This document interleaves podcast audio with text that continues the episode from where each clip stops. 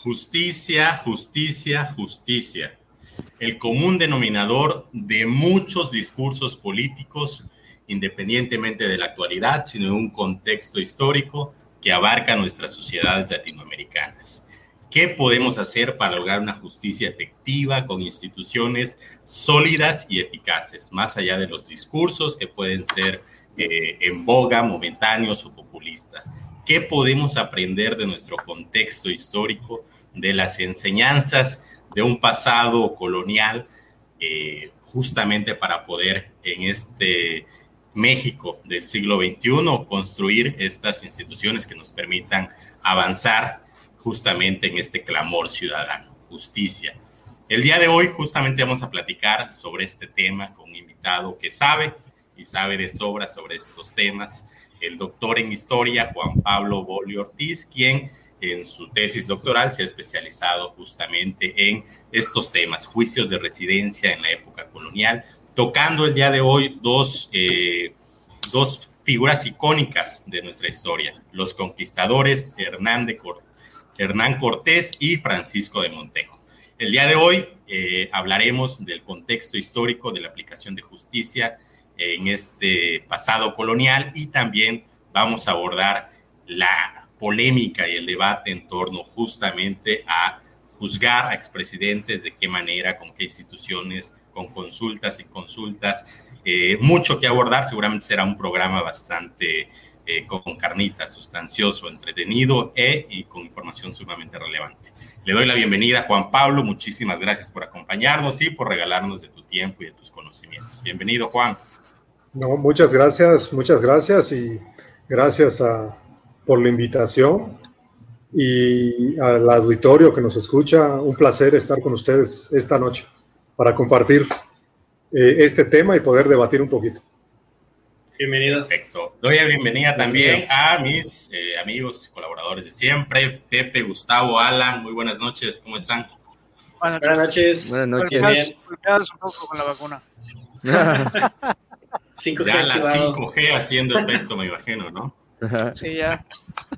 Listo. Juan, introdúcenos en el tema, si nos puedes dar eh, el contexto, ¿no? La sustancia de este derrotero histórico. ¿Qué podemos aprender? Platícanos de estos juicios que hubieron a Hernán Cortés, a Francisco de Motejo, ¿por qué se les juzgó principalmente? ¿No hay un hilo conductor ahí de, esta, de ese contexto histórico hasta nuestra época de cuestiones de corrupción, de abuso de autoridad, entre otras cosas, ¿no? Cómo funcionaban las instituciones de ese entonces y a partir de ahí luego fluirá la plática en cómo ir avanzando hacia las reflexiones más presentes. Claro que sí, Heriberto, pues básicamente, como tú has mencionado, pues yo he tenido la oportunidad de trabajar eh, como tema de tesis doctoral, los llamados juicios de residencia, que podemos sintetizarlos en procedimientos judiciales que se hacían a fortiori, sí o sí, independientemente del cargo que tuvieras, en el esquema castellano, en el esquema colonial, tenías que ser juzgado terminando tu encargo. Y estos juicios eh, tienen un origen castellano medieval en las siete partidas de Alfonso X, estamos hablando del siglo XIII, eh, y posteriormente se reglamentan, se estructuran, se genera toda esta parte procedimental de estos juicios hasta el año de 1500 en el esquema del derecho castellano. Entonces, como podemos ver, una de las hipótesis que yo he manejado de trabajo es que precisamente los juicios, em, digamos, dan frutos, eh, crecen, maduran incluso en América durante el sistema colonial.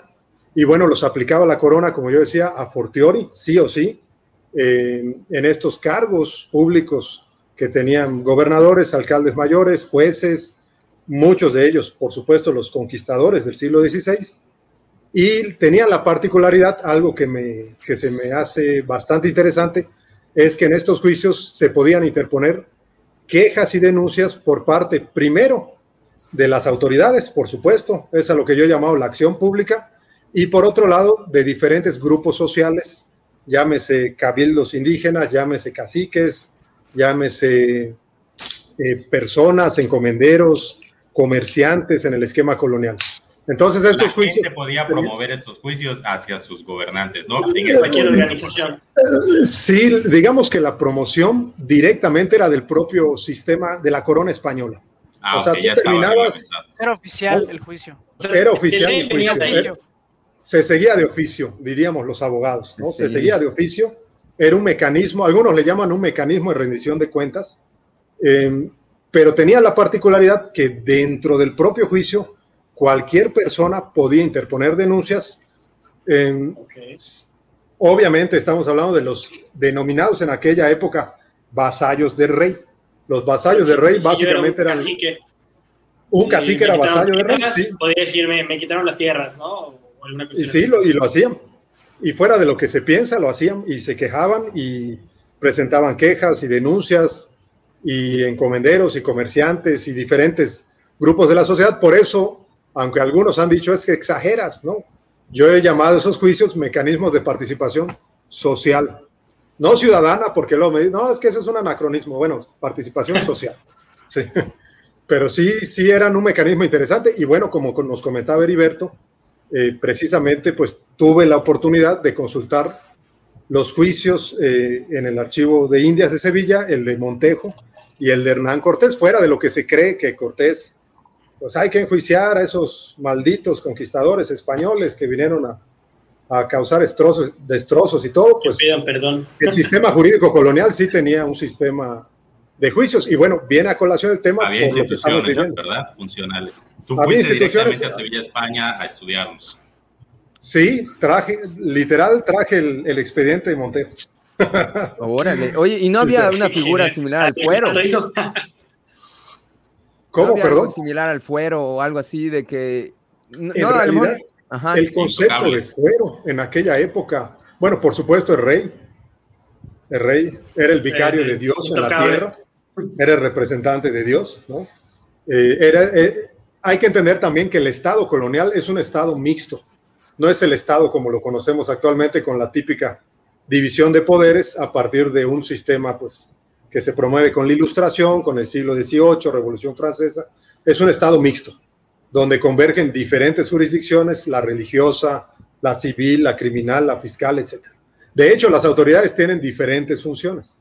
Eso también es, digamos, una de las características. Pero el fuero como tal, la figura del fuero, en realidad en este esquema colonial, al fuero se le denomina a un conjunto de normas. Esta idea del fuero como protección eh, es, una, es una idea ya más contemporánea. Por ejemplo, el fuero juzgo es un conjunto de normas del derecho castellano del siglo XVI. Pero volviendo al, tema de estos 12 conquistadores, ¿no? Eh, creo que son, pues, a todos, ¿no? Nos causa eh, interés porque creo que tampoco es muy del dominio público, ¿no? Porque se les juzgó y cómo, cómo se les juzgó y en qué, se, ¿En qué subieron, si es que la subieron. Pues el primerito que se juzgó, tal cual, el primer juicio de residencia en territorio indiano es el de Hernán Cortés, la gran figura, el gran conquistador, que incluso se comunicaba con el rey a través de las cartas de relación con Carlos V. En estos tiempos parece mucho, pero es poco. A los tres años que estaba en la Ciudad de México, ya conquistado Tenochtitlán, llega el primer juez de residencia de apellido Ponce de León y curiosamente llega con las instrucciones, que serían algo así como los documentos o los poderes del rey para hacerle su juicio. Y bueno, ese, ese, ese juez de residencia, Ponce de León, a los tres días de que llegó, después de tres años, repito, de que Cortés conquista México, a los tres días de que llegó, pues curiosamente fallece. Hay muchas ah. versiones. Casualmente, ¿no? Casualmente fallece.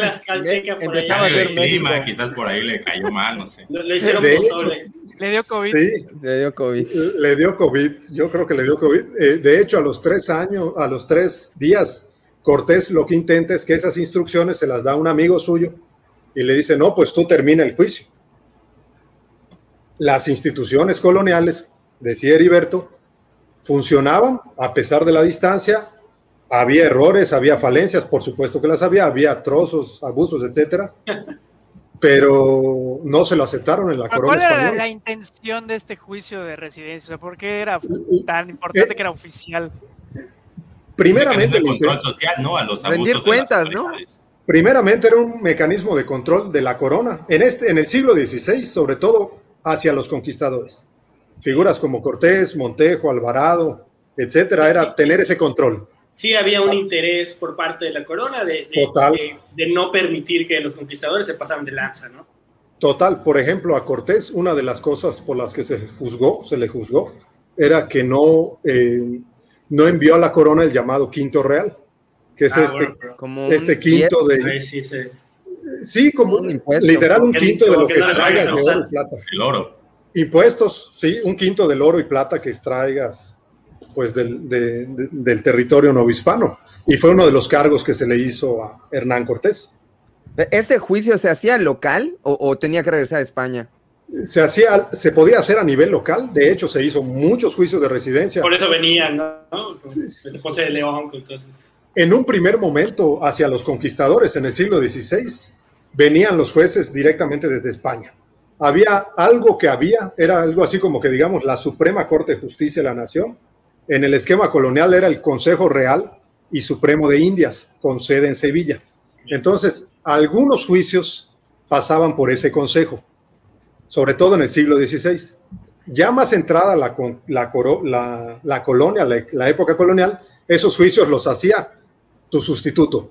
O sea, yo soy gobernador de Yucatán y el que me va a hacer el juicio es el que va a entrar como gobernador, eh, como nuevo gobernador de Yucatán. Oh. O sea, AMLO Por ejemplo, Vila Rolando, ¿no? Decirlo alguna Como que Vila, como que Vila Ah, hablo a Peña.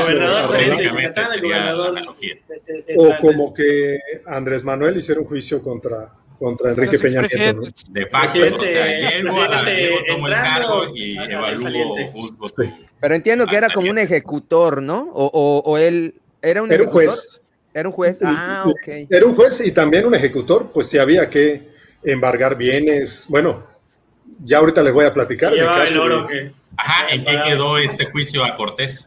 en el caso de Cortés, bueno, hubo diferentes acusaciones. Una de ellas, a lo mejor muchos de ustedes la conocen, muy sonada, es que mató, estranguló a su esposa Catalina de Juárez, y tal cual en el juicio lo dicen. De hecho, Jerónimo de Aguilar es uno de los testigos. Jerónimo de Aguilar, este eh, español que ustedes saben, naufragó y se quedó a vivir en Yucatán y aprendió a hablar la lengua maya, fue uno de los testigos, a pesar que fue el traductor de Cortés, fue uno de los testigos en contra de Cortés. Ah, lo Las rivalidades, las rencillas, pues obviamente como en todo juego político, ¿eh? estaban ahí, ¿no? Uno de los cargos fue que asesinó a la esposa, otro de los cargos es que no dio el quinto real, otro de los cargos es que permitió juegos de naipes, ¿sí? En el Ah, territorio mexicano, eh, que maltrató. ese no estaba prohibido. De hecho, uno de los cargos, y muchas veces esto no, no se dice en la historia oficial, es que, que maltrató a Cuauhtémoc, que atormentó a Cuauhtémoc, esta es la palabra. Y, y si es uno, o sea, a, a Cortés se le juzgó por esto. ¿Qué Y eso es interesante. Desde la corona española, ¿no? Atormentar ¿qué en, en ese contexto significa que, que lo maltrataste, que le, si tuviste que dar latigazos, quemarle los ¿no? pies, Tortura. torturarlo, Tortura. exactamente. Atormentar es el, es- es el Pero no, es- eh, me imagino que es prueba. solo por el rango, ¿no? Porque de que atormentaron a quién sabe cuánta gente. Me imagino que en, en Claro. particular por el rango, ¿no? Hay que recordar que en la conquista, eh, gran éxito de Cortés, por ejemplo, fue las alianzas que tuvo con los tlaxcaltecas, toton- totonacas, allá. etcétera, todos los, los, los mecas que se les ocurran, ¿no? Del centro del país, sí. Y de hecho respetaron. Esto es interesante igual del sistema colonial. Se respetó muchos de, los, de las jerarquías de los, de los caciques indígenas y los usos y costumbres. Se respetaban a nivel legislación los usos y costumbres de los pueblos de indios. Muy al contrario de lo que a veces nos cuentan en los, los libros de historia. Sí, ahí entra el tema. de- Muy, de- de- muy al contrario. Y, y México, por ejemplo, como derecho humano, reconoce el derecho humano a la libre determinación de los pueblos originarios hasta el 2001.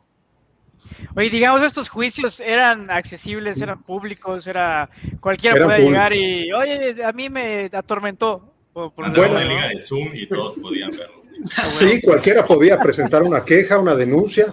Ahí hay quejas de, de caciques indígenas, de, de, de tú, comunidades indígenas. me imagino que mandaste un escrito al, al consejo, ¿no? Sí, y solo no podían, y solo no podían en este caso los afrodescendientes, los afros, porque también había en el territorio no, hispano o indiano afros, eh, que no fueran redimidos, porque también podían obtener la libertad. Fuera de lo que se cree, los indígenas, los indios en contexto colonial, ojo, no en sentido peyorativo, tuvieron libertad, eran libres por disposición jurídica desde 1543. A 22 años de la conquista hay legislación, se llaman las leyes nuevas, en el sentido de que los pueblos originarios son vasallos de rey, o sea, son libres. Los únicos esclavos, repito, eran las poblaciones afros, no redimidas. Ellos sí no podían ni poner quejas. Oye, Juan, y en el caso de Francisco de, Montejo, ahí este, ¿cuál fue el planteamiento en el juicio y en qué derivó? El planteamiento fue ah, básicamente. ¿Cuál fue la, sentencia? Ah, bueno, a Cortés, bueno, hay que reconocer que Cortés tuvo una excelente defensa jurídica, apeló cuantas veces fue necesario. Bueno, primero, prácticamente hay la hipótesis de que, asesinó al primer juez, mandaron otro juez. No, llegó el segundo juez, ya, llegó el segundo juez. ¿Dijiste de qué murió? No, se dice que es de, de una enfermedad de, ah, ok que se infectó, que se enfermó, pero no hay, no hay nada que, digamos, nos pudiera comprobar que efectivamente Cortés lo mandó a matar, pero pues la hipótesis histórica sí plantea esto, ¿no? Le dieron mucho en gran medida. La probabilidad es alta. la probabilidad terminó el, el, juicio de Cortés y bueno, el de Montejo igual. ¿en el, el, juicio de Cortés fácil llevó 20 años porque ah, precisamente por estas artimañas que tenía Cortés era muy hábil, era un personaje tremendamente o sea, estaba en España ya exiliado y seguía el procedimiento. En un primer momento, cuando llega el juez este que les comento, no. El siguiente juez llega y pues Cortés tenía sus alianzas, no pasa nada. Cuando precisamente, como nos comenta el compañero, el juicio llega, regresa a España, al Consejo de Indias, se impulsa el juicio. Estamos hablando de 20 años después. Y Cortés tuvo una excelente defensa jurídica. La verdad es que Cortés tenía en este momento, pues recursos, ¿no? De todo lo que, que había logrado la Tuvo una buena relación. de, todo el quinto que se ve clavado. Sí, sí, pues la verdad, las cosas que sí, las encomiendas que tuvo, etcétera. Él tenía una buena relación, entre comillas, con Carlos V. Hay unas cartas muy famosas, las cartas de relación. Y la verdad de las cosas es que el juicio de Cortés queda archivado. Al final del día queda archivado y nunca hay una sentencia como tal. Y, todo ese tiempo lo pasa libre prácticamente, ¿no? Lo pasa libre. Obviamente se va deteriorando el poder de los conquistadores porque la propia corona española empieza a instaurar sus, sus instituciones en el territorio indiano.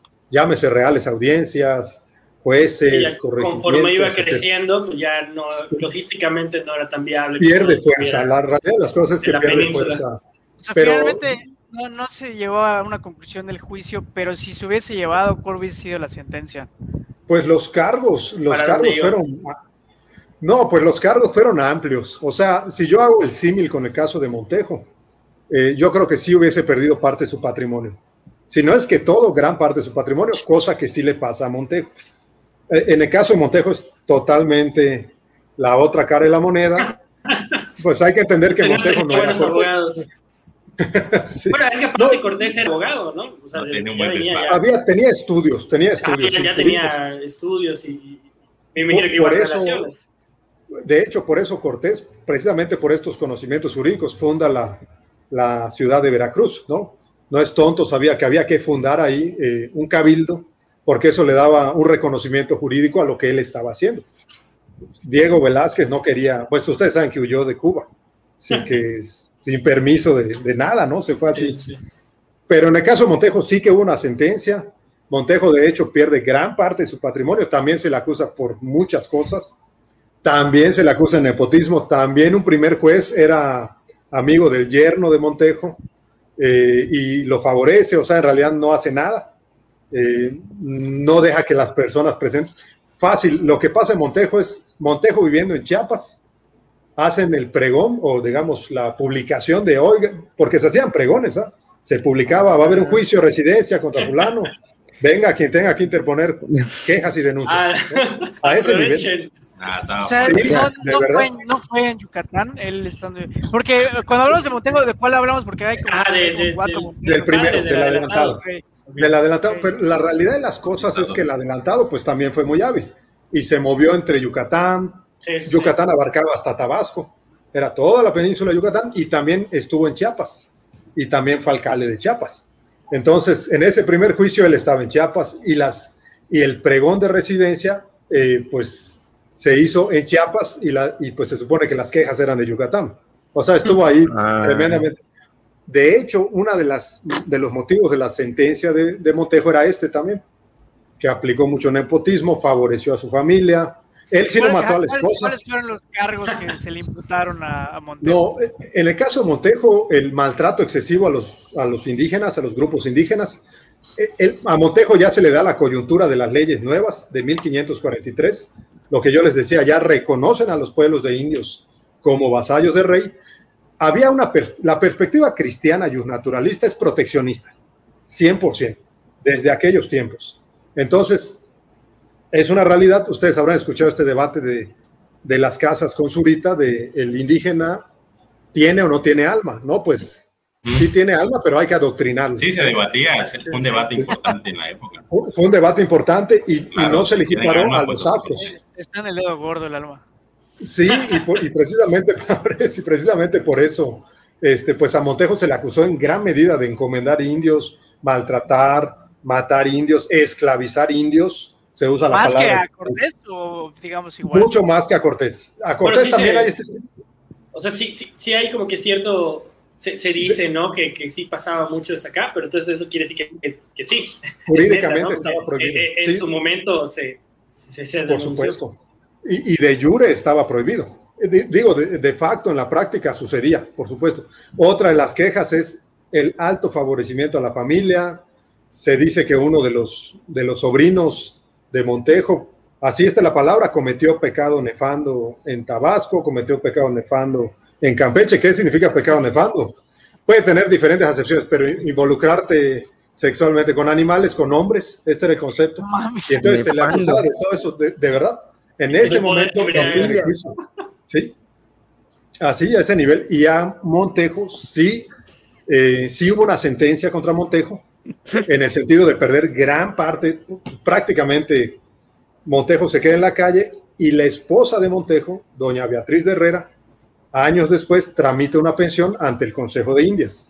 Porque dijo que digamos que fuera embargado sus bienes. Sí, sí, eh, sí, perdió su patrimonio. Fue de los primeros privilegiados de las pensiones a los expresidentes. Cuando sucede... Es interesante lo que plantea Juan porque independientemente de que puedan existir actos de corrupción, ¿no?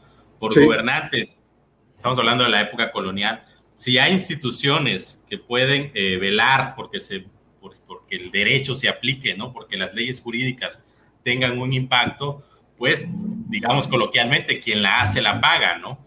Sí. yo creo que, bueno, justamente en este contexto histórico y revisando las experiencias de nuestra realidad mexicana, por ahí Juan eh, hacía el comentario antes de iniciar de que también ha habido consultas, ¿no? Consultas en el contexto mexicano eh, importantes. No sé si ya cerramos la parte colonial, Juan. Sí, claro que sí. Eh, consultas que ya se han ejercido en la historia de México. Si quiere hacer un, último comentario para cerrar la parte colonial, que creo que es. Por supuesto que sí. La transición del juicio durante el siglo XVI continuó. El siglo XVII seguían los juicios de residencia, siglo XVIII siguieron los juicios de residencia. Obvio, perdieron fuerza en este siglo XVIII, se volvieron un trámite burocrático. Como yo le he dicho. sujetos a esos juicios? ¿Solamente los conquistadores? Todos los funcionarios, todos los funcionarios. Era un juicio que se hacía sí sí. Terminabas tu encargo y se te enjuiciaba, sí. Pero la, siendo francos, en el siglo XVIII el juicio pierde mucha fuerza. Eh, había muchos, muchas redes ya en ese momento en la, pues en, en, el virreinato novohispano. Eh, ya había, ya sabías quién te iba a residenciar, ya sabías quién era tu sustituto, y en realidad son pocas las sentencias, al menos en el caso de Yucatán, que yo vi durante el siglo XVIII, prácticamente nulas, yo les diría, a diferencia del siglo XVI. Esto se explica porque obviamente la corona quería disminuir el poder, es mi hipótesis, de los conquistadores. Ahora, ¿qué pasa después? ¿Qué sucede luego de esta época colonial? La verdad que en la constitución de Cádiz del 12 de España sigue vigente el juicio. Eh, ustedes saben que esa constitución estuvo durante todo el movimiento de independencia, una parte, ¿no? Eh, luego viene el imperio de, de, Agustín de Iturbide, y en el imperio de Agustín de Iturbide, de hecho, se, en, digamos, en, en, el acta del imperio se reconoce esta figura de juicio de residencia. Sabemos que el imperio pues, fue efímero eh, y no hay, yo no tengo registro, no tengo registro, sí, copy paste, no tengo registro de que hubiese un juicio en, en estos años de imperio, ¿no? En estos dos años y medio de imperio. Y lo que sí tenemos, y, digamos haciendo esta transición que dice Heriberto, es que en 1824 eh, el primer ejercicio de participación ciudadana, si ustedes quieren, el primer ejercicio eh, de consulta, ahorita que el tema es la consulta, eh, se registra en, en, Chiapas, en lo que actualmente conocemos como el estado de Chiapas, y lo que se le consultó a los chiapanecos es sencillamente esto, ¿quieres ser independiente, ser una república independiente? ¿Quieres ser parte de Guatemala? O mejor dicho, de las repúblicas centroamericanas, no era propiamente Guatemala. ¿O quieres formar parte de la naciente República Mexicana que se crea con la Constitución del 24? Y los chiapanecos, eh, tengo los datos, 90 mil votaron por el sí a México, 60 mil por el sí a Centroamérica y 15 mil por el nos mantenemos independientes. Entonces, este es el primer ejercicio eh, como México, digamos, independiente de participación ciudadana. Eh, sí, en el siglo XIX se dan dos casos más. Uno lo da el, el ilustre presidente Antonio López de Santana. Ilustrísimo. Eh, ilustrísimo presidente, sí, eh, que defendió Texas con uñas y dientes. Eh, y, Antonio López de Santana, pues le consultó al, pueblo mexicano si querían que continuara en el gobierno, ¿no? Pues obviamente ganó el sí, ¿no? Algo que se está planteando igual, ¿no? Ojo que ya en la Constitución hay revocación de mandato, pues se las, ahí lo dejamos también como tema. Y el presidente, el otro presidente importante, alabado por la historia oficial, pero también muy criticado eh, desde otras vertientes, es el presidente Benito Juárez, que también planteó a través de un plebiscito reformar la constitución para tener poderes extraordinarios. Afortunadamente en ese momento, yo digo afortunadamente, pues no se le permitió porque se consideraba que esa consulta era anticonstitucional, no estaba regulada en la constitución. Sí, no, qué bueno que no. Poderes extraordinarios era centralizar el poder, básicamente. Pues poder, poder ser legislativo, ser judicial, ser todo. Oye, y esas consultas o sea, eran similares. Rey, ¿no? Esas consultas en realidad son denominadas en esa época plebiscitos. Hoy sabemos a través de la ciencia jurídica que el plebiscito es una figura que tiene una denominación específica, por decir, si tú quieres consultar, vamos a construir una cancha de fútbol o un, centro de cultura, una construcción, ¿no? Y un referéndum es una consulta en función de una ley o una norma jurídica. Eh, pero pues la verdad de las cosas es que se les llamó plebiscitos, eran consultas. Yo diría que la generalidad es la consulta y esas son... Pero no pues, había boletas, o era mano alzada, ya ni apuntaba. Ah, era, era, ibas a una algo, plaza grande y... No, Ajá. sí había boletas, sí había boletas, obvio no como las que conocemos ahorita con mil medidas de protección, pero lo que sí había era... El, el era, concepto lo que de sí urna y boleta existía. Sí, existía porque pues esta es una tradición de la Revolución Francesa. Lo que no existía, y hay que ser claros en eso, era que el, concepto de ciudadano no es el ciudadano que conocemos actualmente. De hecho, ustedes si checan en la Constitución mexicana, hasta la fecha dice que para ser ciudadano tienes que tener 18 años y un modo honesto de vivir. Y esa idea del modo honesto de vivir es una idea de ese siglo XIX. Sí, el modo honesto de vivir. No sé si nosotros seamos ciudadanos. No sé si. No, yo, yo tampoco, no sé. Yo también no, no creo. Yo creo que no soy muy. ¿Qué eres? Soy abogado. Ah. Sí, sí y, y, y es que en realidad en el siglo XIX el modo honesto de vivir tiene que ver con esto, con dinero. Aquel que tenga dinero es ciudadano. Aquel que tenga una. Obvio, sabemos que las mujeres no eran ciudadanas no, no eran ciudadanos, van, no, la figura del ciudadano era una figura limitada. No tenían modo Entonces, honesto de vivir. No, exactamente, no tenía modo honesto de vivir. Pero pues básicamente eso es lo que se da actualmente, la verdad, del siglo XIX, estos ejercicios que yo les platico a la fecha. siglo XXI, lo que tenemos son algunos casos de mecanismos de participación ciudadana aislados.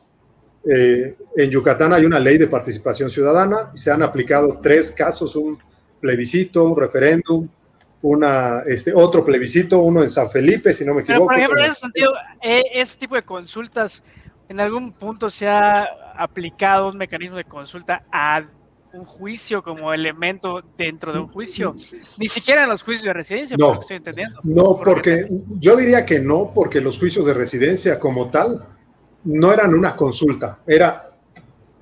Ya estaban armados, no era una... Bienvenido para que presentes tus quejas. o sea, denuncia. Literal, si te robó, denúncialo.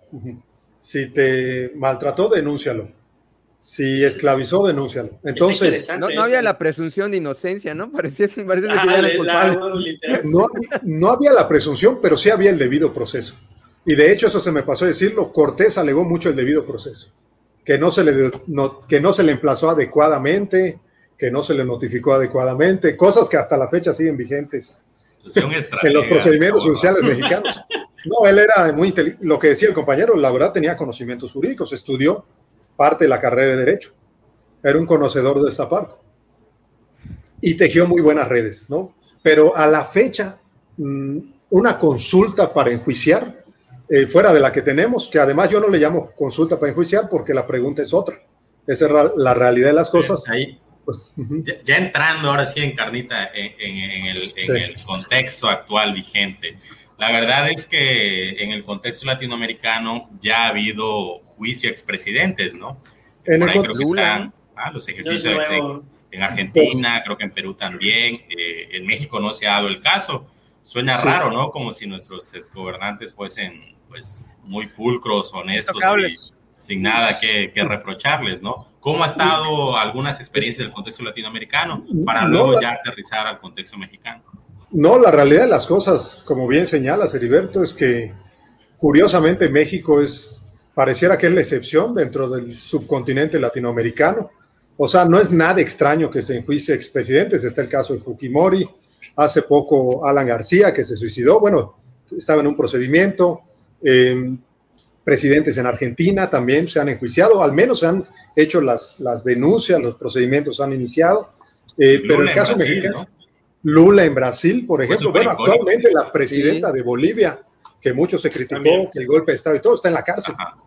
Actualmente está en la cárcel la presidenta de Bolivia. Entonces, digamos que en la región latinoamericana ver un expresidente en la cárcel, pues no es cosa rara, ¿no? Sí, aunque hay que recordar que México también a veces adopta cuestiones culturales, jurídicas, se va más para el norte que para el sur, ¿no? Entonces, por ahí también podemos, bueno, el sistema penal mexicano intenta replicar muchas de las cuestiones del sistema americano, ¿no? Pero bueno, sí es curioso, bien, entendiendo los contextos, entendiendo que es una cultura, si no compartida, similar, ¿no? Con, los otros países latinoamericanos. Es curioso que México no se haya dado el caso. Eh, quizá tenga que ver con el sistema de partido hegemónico que tuvimos o partido único que tuvimos mucho tiempo. Quizá tenga que ver con, quizá tenga que ver también con la figura. Alguna vez escuché a un penalista que hablaba del tema de la prescripción de los delitos. Es una figura que parecía, sí, podría ser una de las cuestiones que impide ¿Nos que... ¿Puedes explicar eso de la prescripción para quienes somos legos o quienes no tengan tanto? Sí, en realidad la prescripción es una figura que básicamente se traduce que con el pasar del tiempo tú puedes perder o adquirir derechos. En el ámbito penal significaría que se extinga, que, se, que termine la acción penal, o sea, que te puedan hacer una investigación, o bien, si fuiste sujeto a un proceso, que termine la pena o sea, por el simple pasar del tiempo. Entonces, yo no sé, la verdad no soy especialista en materia penal, pero, pero yo diría que a, lo mejor Salinas, los delitos son como 20 años, ¿no? ya prescribieron. O sea, se me ocurre, ¿no? Y quizás hasta menos, ¿sabes? Porque a veces los una de las críticas es que los delitos prescriben muy, algunos muy pronto. Una y yo sé que, sí. ahí, por mi ignorancia, ¿no? Eh, o sea, decías que todavía cuando estuvo el imperio de, de Iturbide, pues literal, como dicen, copiar y pegar, todavía existía la figura. Después de eso, ¿desapareció esa figura? O, o, sea, ¿desapareció, esa figura? Desapareció de, la legislación. ¿Qué fecha? O sea, ahorita todo existe o no existe, ¿qué es lo que no existe ahorita? No, no es tal cual eso. No es tal cual. Algunos autores dicen que el juicio político, que ustedes saben que es un juicio que se hace en la Cámara, investiga la Cámara de Diputados y la sentencia la dicta el Senado. Eh, el juicio, algunos dicen el juicio político es una continuidad del juicio de residencia. Yo no lo creo. Yo no lo creo porque está, eh, digamos, el que hace el procedimiento es el poder legislativo como tal. ¿Me explico? Otro, eh, la declaración de procedencia también tiene unas, es esto ante las cámaras. Otro sería, hay quien dice el juicio de amparo, que además nació en Yucatán. Hay que defender esto. Los hermanos ¿Sí? pues, no, pues andan ahí con Quiotero y todo, pero esto es orgullo yucateco. Pero tampoco es, tampoco es lo mismo, porque el juicio de amparo, pues ustedes saben, tiene un principio que es, bueno, era, sin meternos tan a fondo, de que es a instancia de parte. O sea, el que lo promueve es el que está perjudicado. ¿no? Eh, relatividad de la sentencia, o sea, afectan a uno. Estos juicios de residencia eran juicios colectivos. Incluso un grupo social podía presentar su queja dentro del juicio. Entonces, no. no se puede hacer. Ese juicio no. Hay que, hay que, hay que legislarlo. Yo creo que hay que Estaría interesante. O sea, de, de, esa forma, como, como planteas que pues era, estaría bastante divertido al menos. Sí, sí, sí, sí efectivamente. Vamos a enjuiciar a este güey, todos que tengan sus quejas. Bueno, a lo mejor se volvería un caos, ¿no? Porque a lo mejor podría llegar alguien. Se volvería un mercado eso. trabajo por su culpa y sí. se volvería un maldito Entrando en materia, sabemos es, todos que en el mes de agosto va a haber una consulta, se está promoviendo desde la presidencia de la República. Eh, que bueno, desde la parte partidista o política de la grilla se dice enjuiciar a expresidentes, ¿no? Sí. Sin embargo, propiamente en la formulación de esta consulta, pues no es tan específico, ¿no? Ahí este, creo que tienes por ahí la pregunta, Juan, ¿cómo claro es el proceso sí. para, para promover esta consulta? Y bueno, ¿cómo sería vinculante y qué es lo que se está preguntando realmente? Porque creo que hay algunas confusiones por ahí entre, entre la audiencia, entre la sociedad. La, sí, la verdad de las cosas es que es un ejercicio inédito. Yo les decía, desde el siglo XIX no tenemos un ejercicio de este tipo, de, a nivel nacional, a nivel macro eh, ¿Cómo se promueve la consulta? La consulta la puede promover el presidente de la República, como sucedió en este caso, la puede promover el 3% de los ciudadanos de la lista nominal. De la lista nominal. Que sí se ha intentado, pero no ha procedido. Y la puede promover también un porcentaje de cualquiera de las cámaras de diputados o senadores.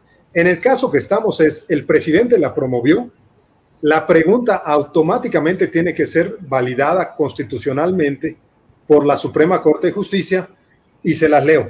La pregunta original que plantea el presidente es el tema del enjuiciamiento a los expresidentes. Sabemos Salinas, Cedillo, eh, Fox, Calderón, eh, Calderón Peña Nieto. Pero actualmente la pregunta dice esto a partir del control de constitucionalidad que ejecuta la Suprema Corte. ¿Estás de acuerdo o no en que se lleven a cabo las acciones pertinentes? Yo no, ustedes, pues pertinentes. ¿Quién sabe? Con apego al marco constitucional, yo creo que siempre hay que apegarnos al marco constitucional y legal, para emprender un proceso de esclarecimiento de las decisiones políticas tomadas en los años pasados por los actores políticos. No sé si esto incluye a Moctezuma, a Cortés. Eh, a lo mejor podemos volver a enjuiciar a, a, a Santana, ¿no? Santana. A, Santana, sí. a Porfirio, a Benito, a todos encaminado a garantizar la justicia y los derechos de las posibles víctimas. Esta es la pregunta. Eh, la realidad de las cosas es que la pregunta, por, un, por, por, por, el marco legal así lo dispone, la tiene que validar la Suprema Corte y esta es la validación que hizo la Suprema Corte. Así queda la consulta. De hecho, fue modificada que... por la Suprema Corte la pregunta. Sí, fue modificada, efectivamente. O sea, el presidente planteó una pregunta y, y, y pues la pregunta que quedó a través del control de la constitucionalidad es esta. ¿Qué es lo que pasa luego? Bueno, pues que el, el, instituto encargado de organizar los ejercicios de participación ciudadana y educación cívica en México, pues es el INE, ¿no? Ustedes también recordarán que antes de esta consulta, pues hubo otros ejercicios que yo, yo llamé sondeos de opinión en su momento, yo no lo llamé consulta. Yo, ah, lo del aeropuerto y. El aeropuerto sí, patito, ah, lo de la mano alzada. Eso, eso, mero. Pues yo lo llamé sondeos de opinión, ¿no? ¿Por qué? Porque la consulta popular, pues tiene un marco jurídico, como decíamos en la época colonial. Está ¿no? En la ley, ¿cuál es la ley? ¿Cuál que lo regula? La Constitución, el artículo 35, para empezar, la ley reglamentaria, la ley federal de consulta popular. ¿sí? Exacto, exacto. Y, y, de hecho les comento que la Constitución habla de otras consultas, eh, más bien el problema es que no se, pues que no hay leyes reglamentarias. Por ejemplo, en cuanto a los pueblos indígenas, se dice el tema TREM, ¿no? Que siempre nos viene a la mente, que antes de llevar a cabo una acción en una población indígena hay que consultarles. Sí, pero no hay una ley reglamentaria. Lo dice la Constitución, pero no existe la ley, ni se dice quién, quién debe hacer esa consulta. Así también en materia de derechos humanos, en materia de medio ambiente. Entonces, la Constitución habla de muchas consultas, eh, como tal un ejercicio eh, de participación ciudadana de manera macro que se vaya a realizar. Eh, el primer registro, yo diría, en el siglo XX y siglo XXI es este que, se va, que vamos a tener el primero de agosto. Esa es la realidad de las cosas y que va a ser organizado por el INE. Y nada más va a costar 500 milloncitos. A mí me parece, a mí me parece relevante el hecho de que se consulte, ¿no? Que se, que se hagan estos ejercicios de consulta a la ciudadanía. Lo que yo creo que se puede cuestionar es, por ahí nos ponía José Manuel, a quien le mandamos un saludo, la aplicación de la ley se consulta. O sea, realmente, si alguien comete un delito, ¿no? Eh, hay que preguntar. Tenemos que preguntar si se le juzga o no, o hay una responsabilidad como autoridad, eh, pues, para, para enjuiciar o para juzgar o iniciar los procesos a quienes así, para, quienes así se requiera, ¿no? Lo dejo abierto a, todos los que estamos aquí integrados eh, en el panel, en, la, en, la, en la plática, pues para conocer las diferentes opiniones, ¿no? O sea, no, tiene, no tiene fuero, ¿no? Los expresidentes no tienen fuero, o sea, no hay una razón por la Había, que... ¿no? Había y ya se reformó. De la ley. Había y ya se reformó, sí. Yo creo, como dice Heriberto, estoy de acuerdo en eso, el ejercicio de participación ciudadana es bueno, o sea, yo creo que sí es bueno que, que tengamos algunos mecanismos de democracia directa. La verdad es que nuestra democracia es preponderantemente semidirecta. Es, preponderantemente semidirecta y, y, yo creo que se puede valorar el ejercicio, el ejercicio de participación ciudadana, en mi opinión, se valora. Claro que como dijo el compañero, pues va a costar. Pues sí, tiene que costar, ¿no? Pero se valora el ejercicio. El tema de, la, de que si a las personas que cometen un delito se les debe, se debe consultar o no, yo, yo estoy en la postura de que si cometes un delito hay que tomar acciones, como lo hacía el gobierno colonial.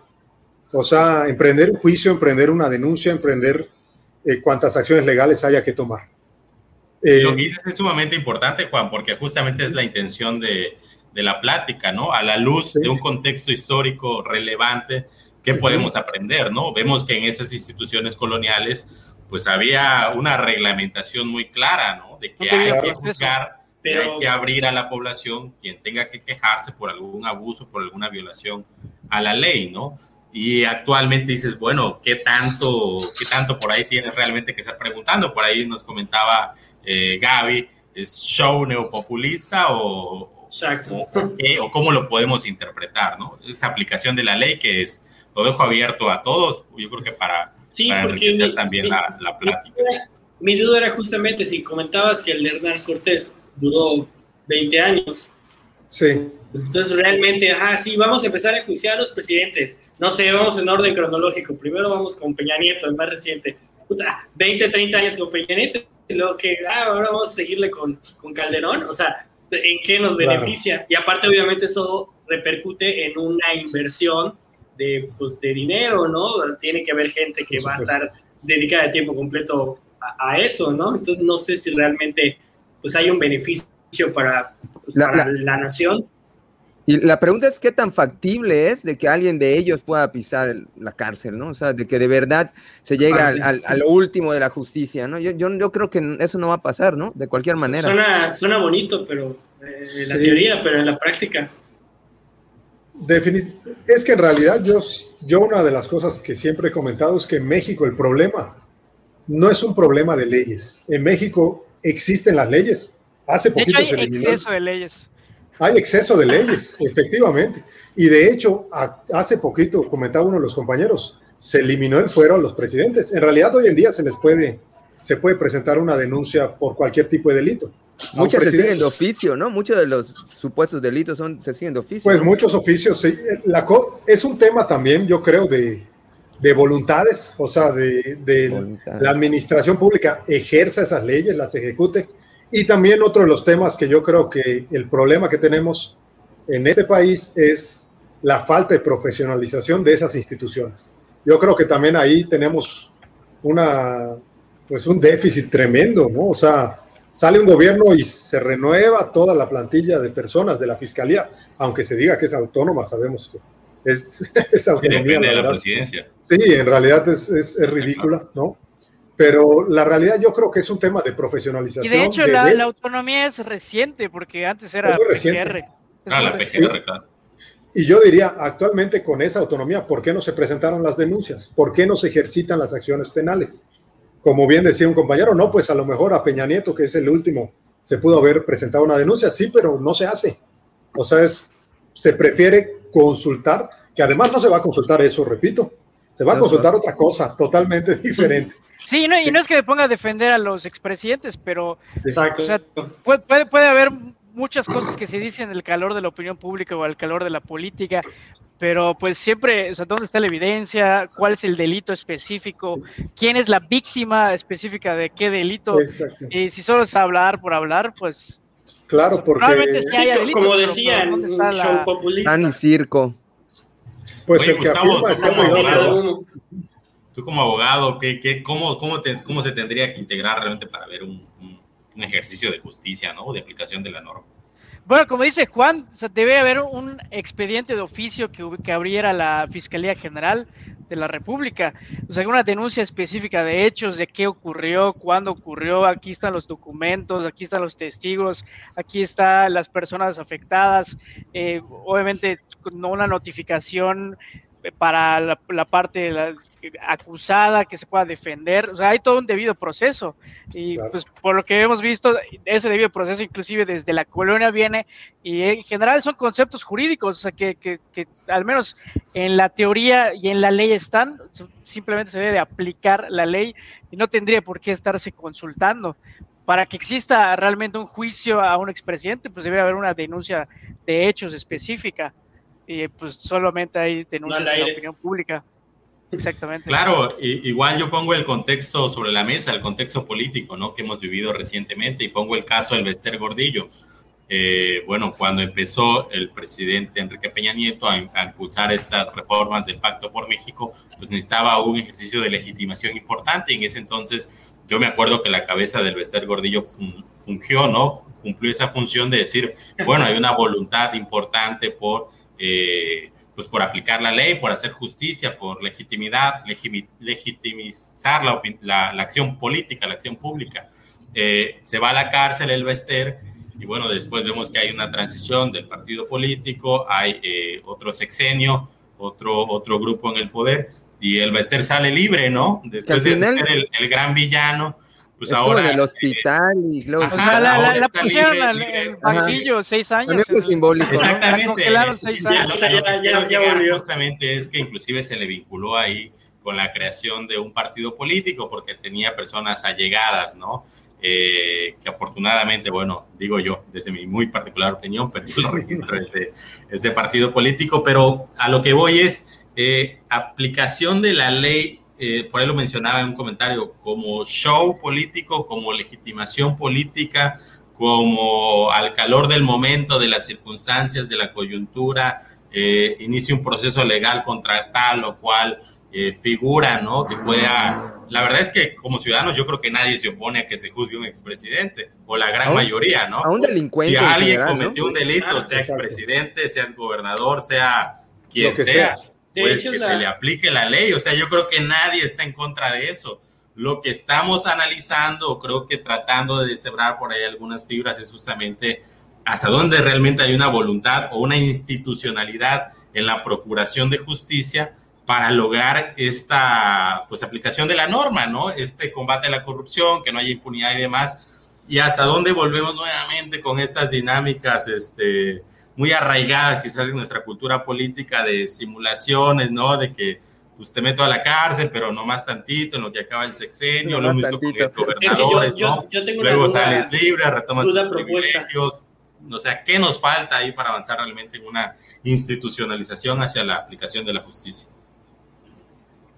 Pues de mi parte yo creo que falta profesionalización, aunque suene a lo mejor eh, algo que se ha escuchado mucho, pero sí que falta, la verdad, las instituciones, eh, alcaldías, gobiernos de los estados, instituciones del gobierno federal, sí falta una profesión, fortalecer, digamos, yo creo los servicios civiles de carrera, crear servicios civiles de carrera, la verdad es que son contados los que existen a nivel nacional, creo que el Banco de México, por ahí, Relaciones Exteriores, el INE también tiene un servicio de carrera, pero creo que eso, eso yo creo que ayudaría a pensar a la administración pública como una, pues aunque suene, no quiero que digan, no, mercantilista, neoliberal, no, pero sí como una empresa.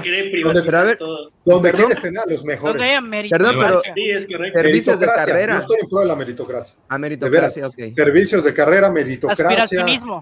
Pues en Alemania funciona muy bien.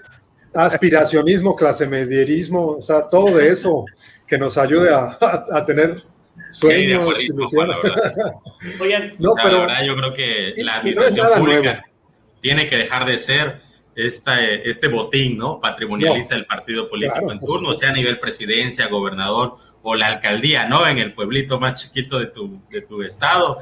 Ya llegó el alcalde, eh, corre a la nómina, mete a los compadres, a las personas afines y la gente llega a aprender, ¿no? Llega a aprender cómo se hace el trabajo en la administración pública, se crean laudos laborales, se quedan un sinfín de problemáticas, ¿no? Que yo creo que eso sí es importantísimo lo que menciona Juan, la parte de crear un servicio profesional de carrera en toda la administración pública, que quien esté ahí sea por mérito, sea porque demostró capacidad eh, en sus conocimientos, su capacidad técnica, capacidad de gestión, y que justamente este cuerpo administrativo burocrático pues esté en función de personas capaces que por méritos y evaluaciones logran eh, estar en la administración pública, no porque soy el, cuñado o el ahijado del alcalde en turno, ¿no? Yo creo que ahí sí tenemos que trabajar mucho eh, en tratar de, construir esos esquemas y yo creo que eso es algo destacable en el INE, que sí, tiene un servicio de carrera y, y que creo que se, hasta cierto punto se privilegia el mérito y la capacidad. Oigan, tengo una, Una, una, propuesta, duda, no sé ustedes qué opinen. ¿Y no sería más útil, en lugar de esperar a que termine el sexenio, o bueno, no, no, sexenio del presidente o del gobernante, lo que sea, ¿no? Incluir al En lugar de esperar a que, ah, no, en lugar de esperar a que termine su, su administración, al momento de que se haya presentado alguna anomalía, que en ese mismo momento se le puede juiciar. O sea, yo creo que si lo, ah, si, lo ve, si lo vemos de una manera eh, útil, pues sería más útil de que si ahorita hizo una irregularidad, si ahorita salió una Casa Blanca, de una vez en juicio. No me espero a que termine tu sexenio para que el siguiente gobernante lo tenga como acto populista de, ay, voy a enjuiciar a la anterior. Le mandamos un saludo a Peña Nieto que debe estar lo que, Lo que pasa es que la, la, realidad es que en México no ha existido un concepto que en el mundo anglosajón siempre ha existido, que es el imperio de la ley. Aquí no, la ley es algo como algo poroso, algo flexible. Sobre todo, sobre todo si es con respecto a alguien que tiene mucho poder en, en países como Estados Unidos, pues por ejemplo, hasta el propio Trump, que pues por momentos sí. chocaba con eso. Pues fue, fue, fue, fue, parado por las instituciones y esa es la Y se le intentó, se intentó llevar a juicio político a Trump. Sí. Buen ejemplo, sí. Eh, y en funciones, ¿eh? En funciones. Y en funciones. Así debería ser. O sea, lo ideal, así debería ser. Pero, es que en teoría, la Secretaría de la Función Pública, en teoría, cubre esa función pero bueno, es que la Secretaría es lo mismo, o sea... y, en el aspecto penal, la Fiscalía General de la República no tendría por qué estar esperando a el, beneplácito presidencial. Sí, sí, ni ninguna consulta. si hay un delito, es más, denunciar de una vez. Si o sea, si mañana, AMLO, si mañana AMLO viola a una niña, por decir algo exagerado, ese, se debería poder... No, manches, lo veo más bananero, o sea, yo el presidente sí lo veo casi, eh, ahorita sobre todo imposible. O sea, el presidente lo veo bananero, puta. Eso sí, yo creo que es más fácil que, que se acabe el mundo a que pase esa madre. Sí, yo creo que hay un consenso social, o sea, realmente si le preguntas a cualquier persona, independientemente de su ideología política o partidista, te va a decir, bueno, pues que se juzgue, ¿no? O sea, si cometió un delito, si desvió recursos, como, a cualquiera, como a cualquiera de nosotros. Ah, o sea, yo creo que eso no está ciudadanos. No, no, no. Pero técnicamente, dioses intocables. López Obrador ha reconocido delitos en las mañaneras, ¿no? Cuando salió lo de Pío Obrador. De hecho, ha, confesado delitos en la mañanera. Ha confesado delitos. Dijo, el dinero que recibimos era para la causa. Eso es ilegal. Ha, atacado al INE y, o sea, y, en campaña, o sea, en periodo que, de veda, o sea, que no había de hablar, ha hablado, o sea, ha hecho cosas que están fuera de la ley. de hecho, les adelanto algo, que la promoción de la consulta solo la puede hacer el INE. Así que si ven por ahí que si, oye, la consulta a fulanos es ilegal. Hay Cualquier otra promoción. es ilegal. Presidentes, una madre, sí, o sea, ya hay varias. Ilegal. por ley. Ahora sí que, como decía Gustavo, por el imperio de la ley. Habría que, había que, habría que promover acciones. Pero bueno, en la República es que no va a pasar, ¿no? todo es posible. La, verdad, la verdad es que tiene mucha legitimidad el, el, eh, López Obrador, ¿no? O sea, yo creo que sí sería un, momento muy difícil para el país que, que, quisieran enjuiciar a López Obrador, independientemente de, de que sea culpable o no yo creo que el, el, hecho de que hay una buena parte de la gente, de los mexicanos que lo apoyan, yo creo que ahorita, en este momento, sí sería muy difícil, ¿no? Hitler era apoyado. Yo, yo creo que el tema de fondo es instituciones fuertes por encima de voluntades personales. de hecho, está, yo, tratando de, hacer un poquito de, de aprovechando que estás acá de tu perspectiva histórica de la, de la historia reciente eh, ¿qué es lo más cerca que hemos estado de juiciar a un expresidente? Recuerdo por allá que hay un expresidente, no sé si en su cárcel domiciliaria, que es Echevarría. Ah, eh, de, ese, punto de vista, ¿qué tan cerca hemos estado de, poder haber hecho esa parte de, la, de los juicios a los expresidentes? Ah, ahí lo que sucedió es algo que desgraciadamente, yo digo desgraciadamente porque qué necesidad de llegar a instancias internacionales para promover ese tipo de, de procedimientos. En el caso de Echeverría, sí que hay un procedimiento efectivamente de tipo internacional ante la Corte Penal Internacional y, al parecer en algún momento hubo hasta un tipo de arresto domiciliario y todo. Claro que pues estamos hablando de una persona de creo ya 99 años, ¿no? O sea, eh, o sea, deberíamos tener... sí, deberíamos tener, la verdad, instituciones a nivel en el fuero interno que pudieran llevar a cabo esas tareas. Si hay delito, pues promueves una denuncia. Obvio, también hay otro principio que ustedes conocen, el de presunción de inocencia. Tú no puedes decir que, que ninguno de los expresidentes ha cometido delito. Constitucionalmente se presume. Y de hecho, en ese sentido, se está violando ya el, debido proceso. Pues fíjate que fue uno de los temas, ¿ah? o sea, a nivel de la, en realidad ese debate de la pregunta de la Suprema Corte fue un debate 6-5, o sea, Así un voto fue la diferencia y, uno de los temas era eso, de que cómo vas a consultar algo, o sea, estarías violando la presunción de inocencia de estos personajes. ¿eh? Sí, la verdad. Y, pero bueno, también la Suprema Corte, yo soy de la idea, se salió con la tangente con esta pregunta. Que ya es bien genérica. No pone nombres, no pone nombres, muy genérica. Pues es muy, es muy genérica, o sea, la verdad, de una de las cosas que yo he comentado es eso.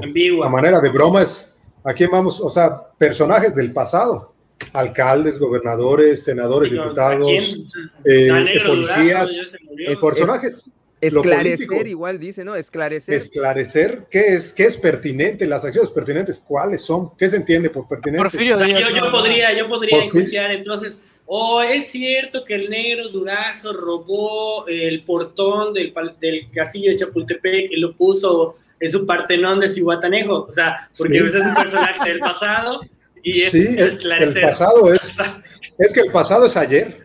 El pasado es hace 10 minutos, hace un minuto. Ese es el pasado. O sea, ¿quién, ¿quiénes son esos personajes del pasado? Eh, ¿Cuáles son esas decisiones pertinentes? ¿A quiénes se refieren? O sea, es, vamos a revivir a Cuauhtémoc. gana el sí, gana el sí. ¿A quién se refiere? Si gana el sí al 60%, creo que esa es, esa es otra buena pregunta. En realidad la ley dispone que para que la consulta sea vinculante, o sea, se puedan ejercer, digamos, se pueda seguir la voluntad de la consulta, valga la redundancia, se requiere que participe un 40% de los inscritos en la lista nominal de electores. Independientemente, pues les pongo un ejemplo, en el último proceso electoral, la participación fue del 52%. Se eligieron gobernadores, diputados, alcaldes, infinidad de, de figuras. Era un proceso electoral. En esta consulta se requiere que participe el 40% de la ciudadanía para que en caso de que gane el sí o el no, se pueda dar cumplimiento a esa voluntad popular. O sea, está bastante improbable, ¿no? Entonces, para un proceso electoral un 50%, para esa Digo, es, es, una moneda al aire porque como no, son, no son ejercicios que se realicen cotidianamente. Es complejo. Entonces, pues no sabemos si de pronto hay mucha participación o hay poca participación. no es algo común en nuestro contexto democrático institucional como país, entonces pues yo creo que es como que la gran incógnita va a pasar, De hecho, yo preguntaría, ¿qué pasa si gana el no? O sea, realmente es como negar la constitución. Si gana el no y participa el 39% de la ciudadanía de la lista nominal, no pasa nada. Fue un ejercicio de participación. 40, si, gana, si participa arriba del 40, el 40, eh, que pase el no, pues se tiene que seguir la voluntad del no. Que no se tomen acciones contra el pasado, contra personajes del pasado. ¿Es constitucional? O sea, ¿esta consulta sobrescribe la constitución? Es constitucional porque se siguió el procedimiento constitucional para llevarla a cabo. Eh, lo, que sí que la propia constitución dice que si no hay una participación de ese 40%, pues la consulta no, o sea, ahí queda como un ejercicio de participación. Digamos, yo es la parte que más valoro de la consulta, el ejercicio. No tanto, pues la pregunta ya lo analizamos, las consecuencias de la pregunta también las analizamos, son ambiguas, la realidad yo creo que se puede decir abiertamente, es una pregunta muy ambigua. Entonces, si no hay ese 40%, pues no, pues no, simplemente queda ahí. Para registro histórico lo tendremos como el caso de Chiapas, queriendo ser independiente, como el caso de Santana, como el caso de Benito Juárez, o como los juicios de residencia, que, pero ni siquiera como esos, porque eso sí, había sentencia, había debido proceso, había acciones, había quejas, había denuncias, y, sí, sí se les juzgó. Yo en algún momento cuando había ese debate de qué es que el perdón a los, pues a la corona española, España como tal, pues yo dije, pues es que a ellos sí se les juzgó. Mejor que ah, pidan perdón. el, perdón del Estado Nacional, ¿no? Nunca se le juzgó ni a Benito Juárez, ni a Díaz, ni a Santana, a eso sí, no, nada. Pasaron así y ni a Peña Nieves. Efectivamente, a ninguno de los expresos. Tenemos un caso su generis, fuera el caso que decía Gustavo, a nivel internacional de, del presidente este, Luis Echeverría, ¿no? O, López Portillo, perdón. Entonces, Echeverría. Este, Echeverría, Echeverría. Sí, entonces, eh, efectivamente, pues tenemos una historia de... Eh, por eso a mí no me gusta prejuzgar a la colonia, yo soy colonialista, lo digo abiertamente. No, no, no, no, no, hispanista, no, hispanista, colonialista. O sea, regresamos a la porque Además, porque además la corona sí protegía muchos de los derechos que se empiés a proteger sí, sí, sí, en tiempos recientes. No, claro, todo en el debido contexto. ¿no? el presidente actual, que es descendiente de españoles, diga que no, sí. Oye, una pregunta, ¿habemos alguna parte de, de la población que siente que se están tirando el dinero a los mexicanos con esa consulta. Nosotros como mexicanos que no estamos de acuerdo con esa consulta, no, no tenemos una manera de hacer nada al respecto, ¿verdad? Una consulta para no hacer consultas. Exactamente. Bueno, no sé. una consulta pues, yo la verdad, una iniciativa popular. Pues lo que veo es de que, por ejemplo, ahorita está muy en boga de los niños con cáncer. O sea, dices, oye, no puedes comprar las medicinas de los niños y sí vas a hacer esta cosa. O sea, para mí sí es una pérdida de dinero. Y, yo sé que la, propia pandemia, o sea, cuántas cosas no, no, no No, hemos terminado de vacunar a toda la gente. Y la inseguridad, tantos, inseguridad. tantos detalles que hay allá. Sí, la verdad, la realidad de las cosas es que el INE está haciendo, no es que yo me ponga la camiseta así a, a ultranza, pero la verdad es que se están haciendo cosas, un esfuerzo increíble por llevar esta consulta. O sea, se está exprimiendo como ustedes no se imaginan. Está, es un esfuerzo increíble, la verdad. O sea, no hubo un presupuesto etiquetado para hacer la consulta, para el INE.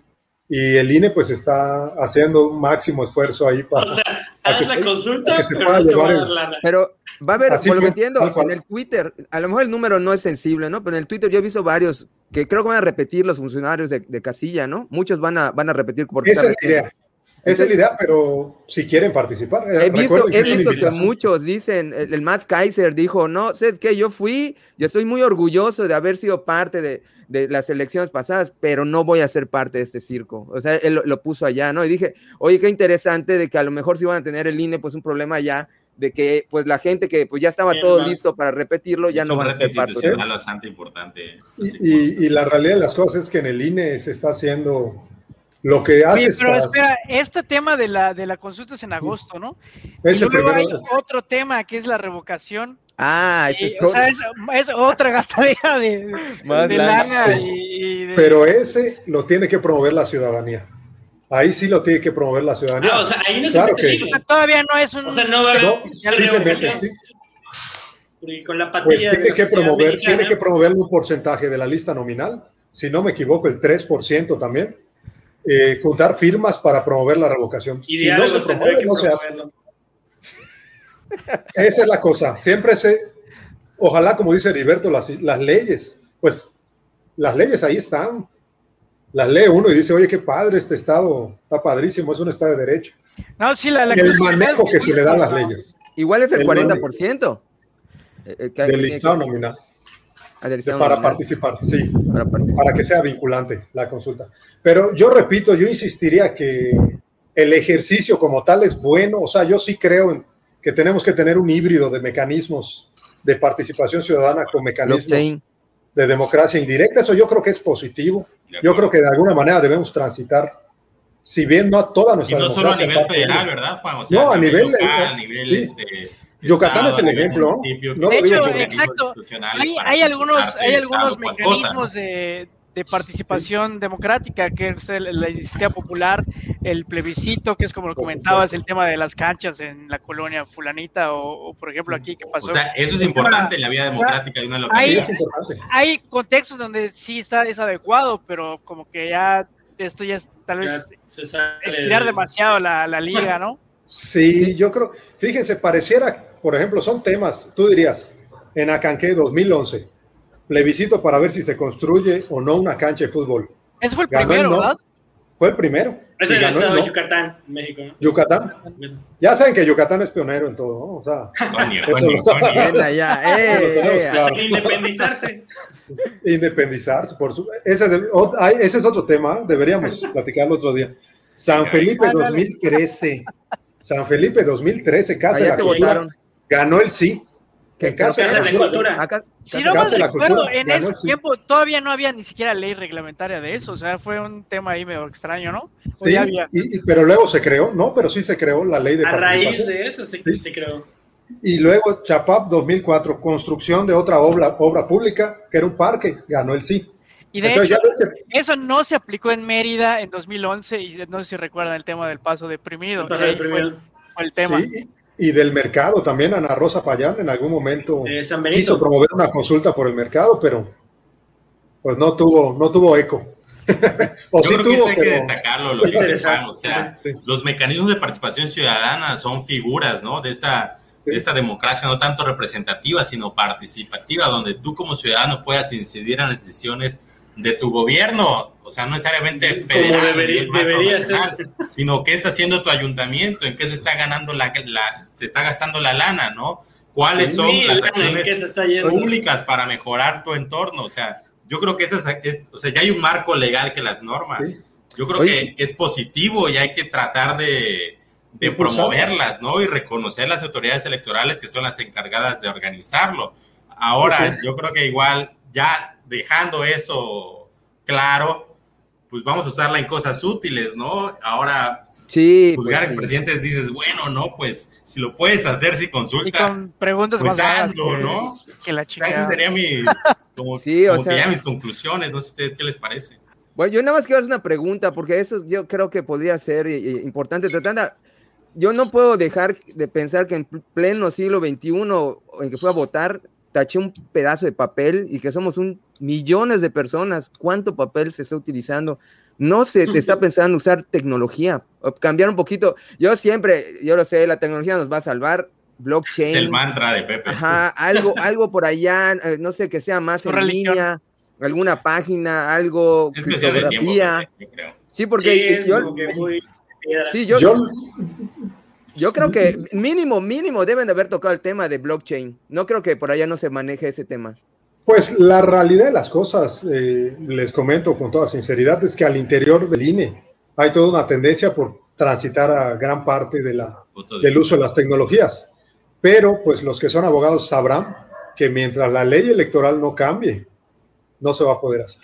O sea, habría que, que tampoco es tan complejo porque es una ley secundaria.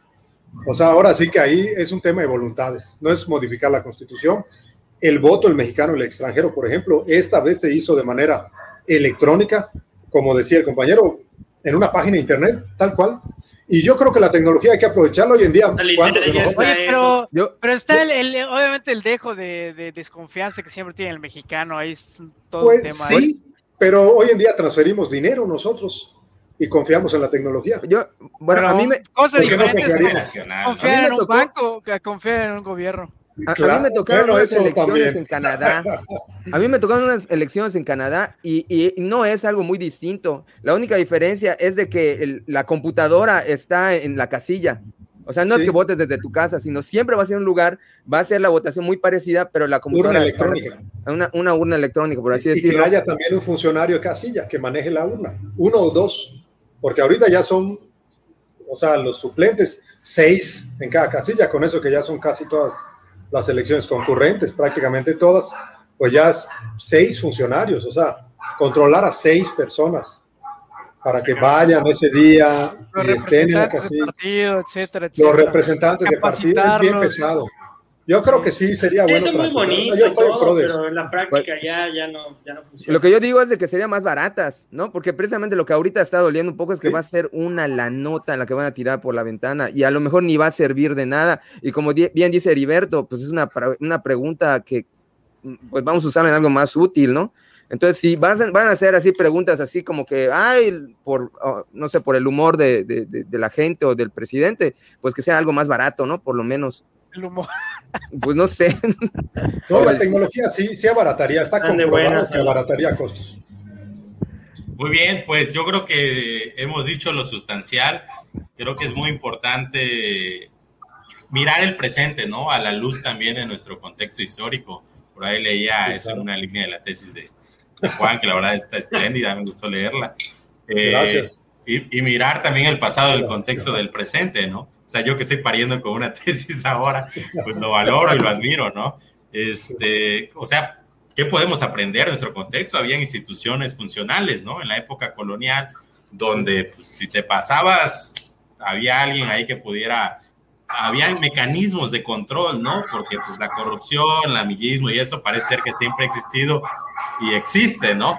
Pero que haya instituciones que justamente velen porque haya una institucionalidad, un marco legal que, que pues que, que ayude a, pues a, vincular, ¿no? Lo que pasa con lo que debería de pasar, lo que, lo que eh, pueda haber sanciones en caso de excesos y demás. Creo que ha sido una de las reflexiones muy relevantes eh, de este diálogo y me gustaría invitarlos a todos ya para una ronda de cierre, eh, pues ir eh, en este contexto de todo lo platicado, preguntarles qué podemos hacer para construir pues un México más justo, ¿no? Más, este, más apegado a las leyes, más apegado a las instituciones y no tanto a los vaivenes de los calores políticos o las conclusiones que quieran. Por ahí, Pepe, venga, tu conclusión.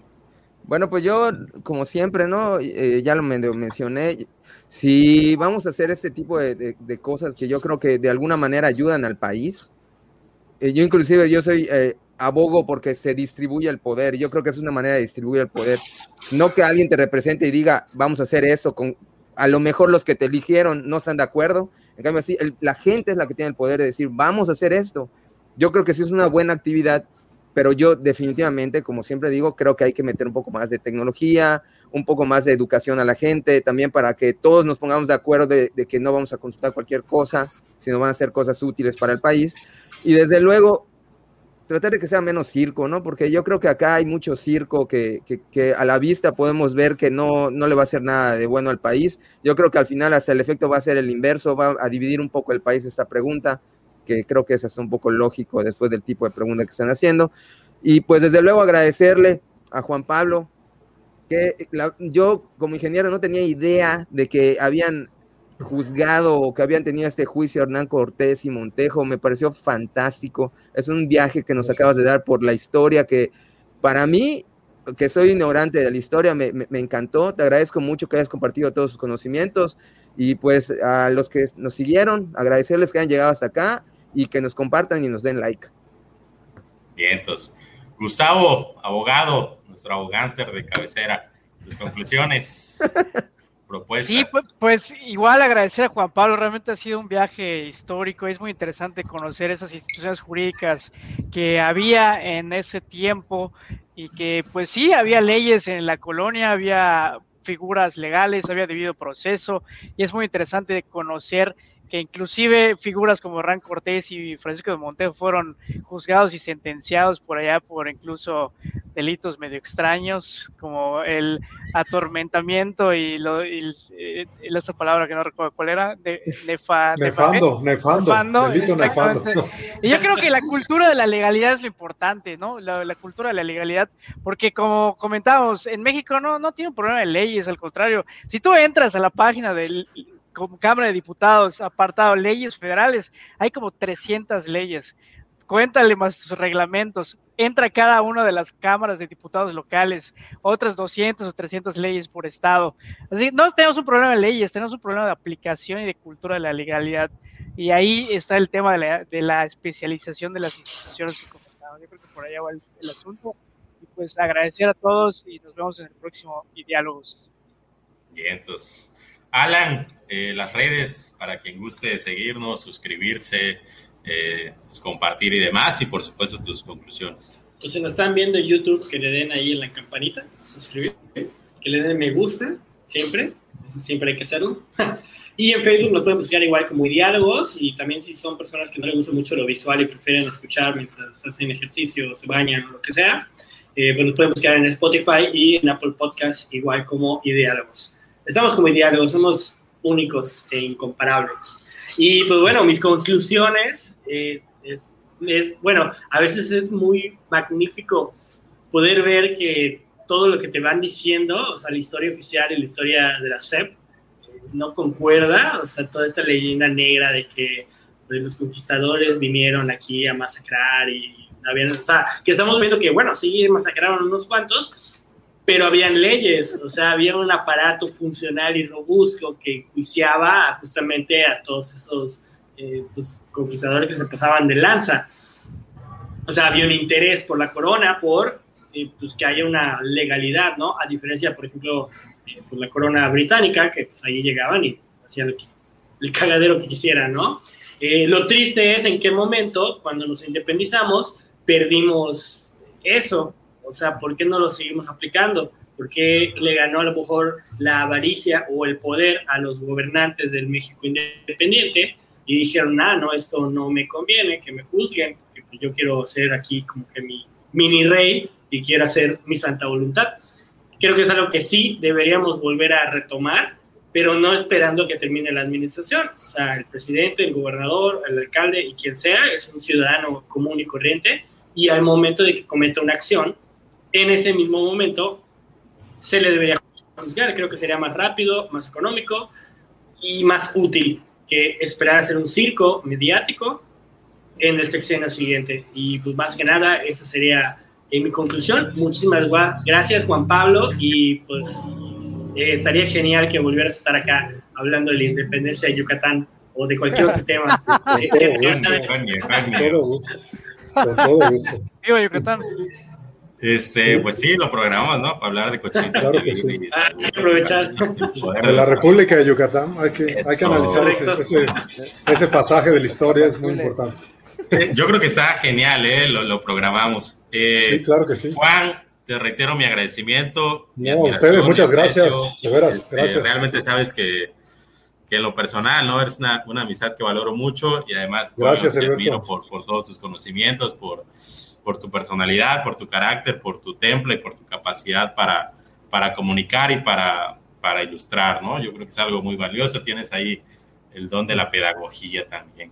Entonces, te lo agradezco eh, y bueno, me gustaría escuchar tus conclusiones finales ya para ir cerrando esta no, Por supuesto, agradecerlos, agradecerles a todos ustedes, al auditorio que nos escucha. Ha sido un placer platicar del tema. Son temas que me apasionan a mí. Como comentaban anteriormente, efectivamente yo no puedo ver el presente sin, sin la lente del pasado. O sea, yo creo que eso es lo bonito del estudio histórico, hacer estas comparaciones, estos trazos lineales eh, de nuestra historia.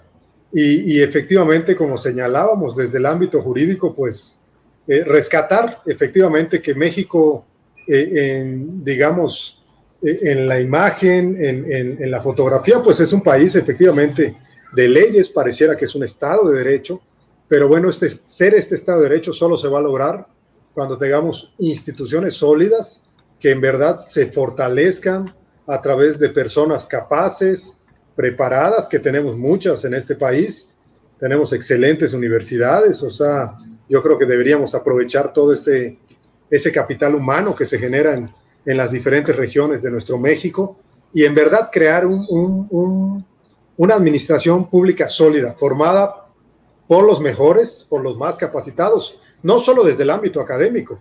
Cuando yo hablo de los más capacitados, hablo de aquellos que tienen experiencia, aquellos que pueden manejar un grupo, aquellos que pueden llevar a cabo las funciones de manera adecuada sin que caigan en, en el fantasma de la corrupción o los vicios que desgraciadamente han permeado a, pues a nuestra sociedad mexicana. De nueva cuenta agradecer y pues es un placer platicar estos temas con ustedes y por supuesto que encantadísimo de participar en la versión de Yucatán Independiente y todo lo que eso implicó. Yucatán Independiente, toda la península de Yucatán, ¿ok? Y Yucatán colonial incluye, incluye a Tabasco. Así que Heriberto. A Heriberto, bienvenido. Estamos incluidos. Ya, ya, ya está nacionalizado yucateco. Ya, ya, ya sé. es tu segunda nacionalidad. Sí, la neta sí. Este, la neta, muchas gracias, Juan. Mis conclusiones, totalmente suscribo los comentarios compartidos. Lo que dice Juan es vital. Construyamos instituciones civiles, ¿no? Que tengan esta capacidad de gestión con los mejores perfiles ciudadanos, más allá de superar estos esquemas de patrimonialismo, ¿no? De usar el empleo público como, como moneda de cambio, ¿no? Para favorecer a tal y cual y dejar de ver la administración pública, la burocracia como un botín, ¿no? Que estén ahí los mejores. Yo creo que el servicio profesional de carrera es una, es una parte esencial que funciona cotidianamente en muchos países y que aquí parece una aspiración utópica todavía yo creo que eso es fundamental para tener instituciones más independientes, sólidas, robustas, capacitadas, justamente para que la impartición de justicia en el tema que nos tocó el día de hoy, pues sea, sea más una cotidianidad, más allá de una utopía. Eh, yo estoy a favor, como dijo Juan, de que se implementen estas consultas, que sean útiles en temas útiles, no nada más a nivel federal, sino a nivel eh, estatal o local, que la ciudadanía se empodere, que la ciudadanía participe, que la ciudadanía tenga incidencia en las decisiones eh, políticas y públicas y eh, pues que la ley, la ley se aplique más allá de un concurso de popularidad. Yo con esto cerraría y les invito, si les gustó el programa, suscríbanse, compartan, denle like y nos vemos el próximo viernes.